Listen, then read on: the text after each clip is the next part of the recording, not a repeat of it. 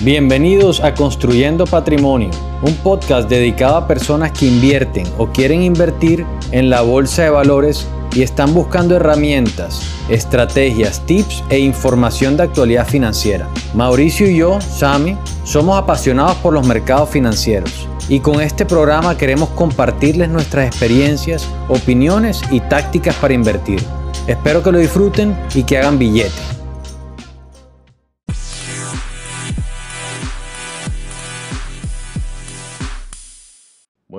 A todos, los saluda Sami.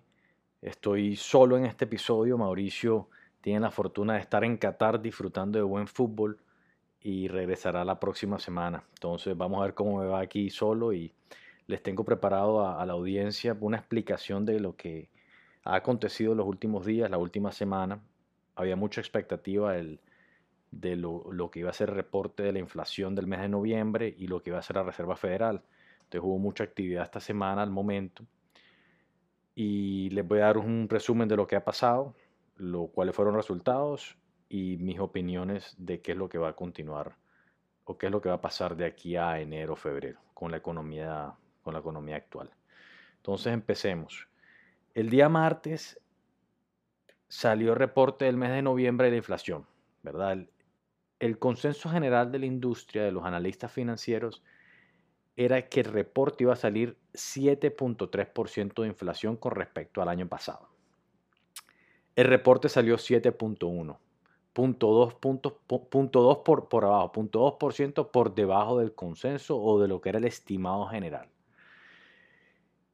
La inflación sigue en la curva descendente. Recordemos que el mes pasado estuvo en 7.6. Nuevamente, cada mes hay lectura de inflación. La inflación se mide en diversas, en diversas industrias, lo que es la gasolina, las comidas, eh, la renta, cualquier tipo de consumo, se llama Consumer Price Index. Entonces, es una medición de eso y lleva, va a una curva descendente. El mes pasado 7.6, como dije anteriormente, anterior a esa estaba por encima de 8 y ahorita estamos en 7.1.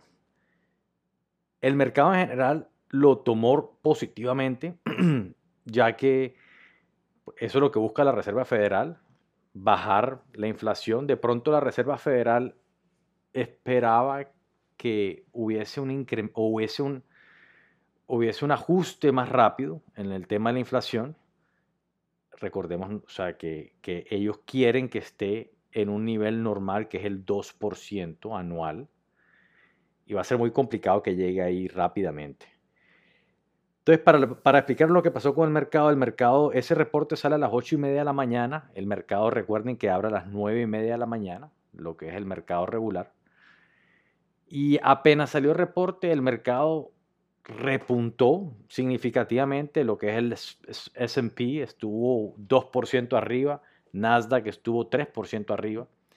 Y a medida que pasaron las horas, ya después de que abrió el mercado, la gente fue vendiendo. ¿Por qué fue vendiendo y por qué fue bajando un poco el mercado? Porque el día miércoles, el 14 de diciembre, como explicamos la semana pasada, la Reserva Federal iba a reportar cuánto, cuántos puntos de interés le iba a subir a las tasas de interés. O sea, cuánto, cuánto más iban a subir las tasas de interés, mejor dicho. La Reserva Federal reportó eso el día miércoles, 14 de diciembre, y reportó o informó más bien que le iba a subir o van a subir las tasas de interés por medio punto, o sea, otro medio por ciento. Recordemos que los dos meses anteriores habían subido por 75 puntos, o sea, punto 75. También está disminuyendo la velocidad con la que sube las tasas de interés pero no es bueno para la economía subir tanto, las tasas de interés. suben las tasas de interés, como hemos explicado anteriormente, todo lo que uno compre sube, o sea, todo lo que uno compra a crédito sube. Si uno va a sacar una hipoteca, obviamente paga, mm, eh, las tasas de interés para las hipotecas están altísimas.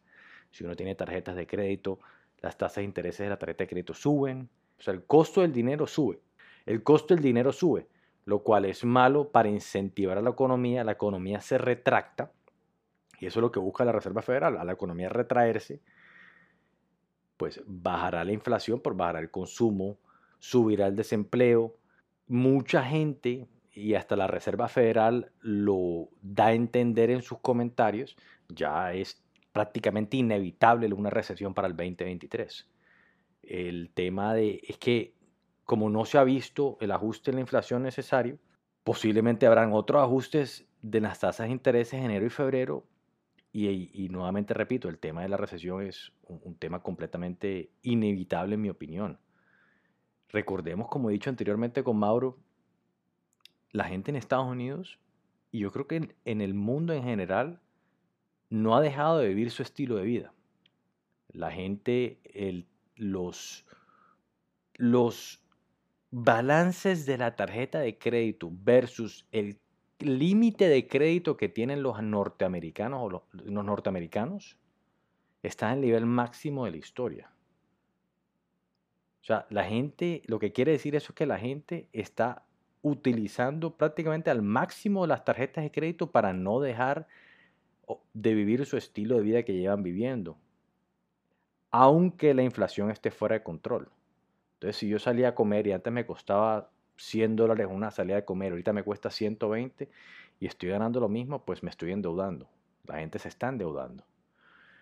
Y posiblemente ahorita no han visto los efectos de esa deuda, pero al momento que empiecen a ajustar los intereses variables de las tarjetas de crédito, eso, ahí empieza lo complicado, porque empiezan a ajustarse los intereses mensuales de las tarjetas de crédito y es un efecto dominó. Entonces vamos al tema también práctico. El tema práctico es, se ajusta el consumo, la gente empieza a despedir, las empresas grandes empiezan a despedir gente como ya, ya ha empezado bastante en, en Silicon Valley, Meta, Google, Amazon. Hemos hablado de diferentes empresas Fortune 500 despidiendo miles de empleados estos cantidad de empleados sin trabajo, con hipotecas, dejan de pagar hipotecas y empiezan a haber foreclosures, empiezan a haber pues defaults o, gente que empieza a dejar de pagar tarjetas de crédito, etc. Y entonces un efecto, empieza el efecto dominó en lo que es la recesión en Estados Unidos. Entonces, el 2023 pinta, en mi opinión, bastante complicado, pero en las crisis económicas, como siempre hemos visto, es donde se puede hacer las fortunas o donde se puede hacer, donde puede haber bastante oportunidad, por lo menos a largo plazo, ya sea en real estate, ya sea en invertir lo que nosotros hacemos en compañías a largo plazo. Van a haber mucha ganga, mucha oportunidad, como decimos, o mucha ganga, como decimos eh, en Colombia. Entonces hay que, hay, que, hay que estar atento. De aquí a final de año no hay más eventos de la Reserva Federal prácticamente no están de vacaciones ahorita este enero. El mercado hoy que estoy grabando esto, 15 de diciembre, está muy débil basado en los comentarios de la Reserva Federal de ayer y los comentarios es prácticamente lo que dije, la recesión es inevitable. Es prácticamente inevitable, pues no dijeron inevitable, pero es prácticamente inevitable. ¿Por qué? Porque su objetivo es bajar la inflación a 2%, está en 7.1 ahorita. El objetivo es 2% y dio a entender que va a seguir subiendo las tasas de interés. Entonces, hacen su trabajo porque, y, la posición de ellos es, voy a subir, voy a controlar la inflación a como dé lugar, porque luego tengo también herramientas por si entramos en recesión. Pero eso ya es mucha especulación, entrar ahorita en, en, si lo que está haciendo la Reserva Federal es, es bien o no. Mi opinión es que vamos a estar en una recesión el próximo año. Mi opinión es, como lo dije anteriormente, que el primer cuarto del próximo año vamos a empezar a ver lo que es de pronto un poco los cracks en la montaña o los cracks en el piso, por decirlo así, los cracks en el piso.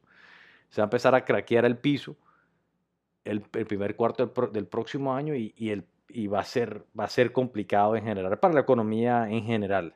Va a haber una retracción y va a ser complicado. Pero bueno, para concluir, van a haber muchas oportunidades.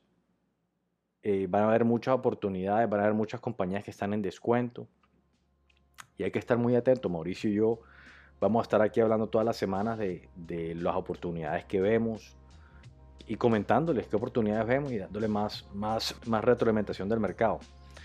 Yo creo que por ahora lo dejo así. Es un episodio corto y conciso probándolo aquí solo para ver cómo, me va y qué, feedback y qué feedback tengo, pero para continuar con la consistencia y para tenerles un episodio todas las semanas. Como les dije, Mauro está disfrutando por allá, así que síganlo y, y bueno, encuéntranos la próxima semana por acá. Síganos por favor en Patrimonio Pod en Instagram y en Twitter y les agradecemos todo el feedback y cualquier retroalimentación es aceptada y valiosa. Así que muchas gracias y hasta la próxima.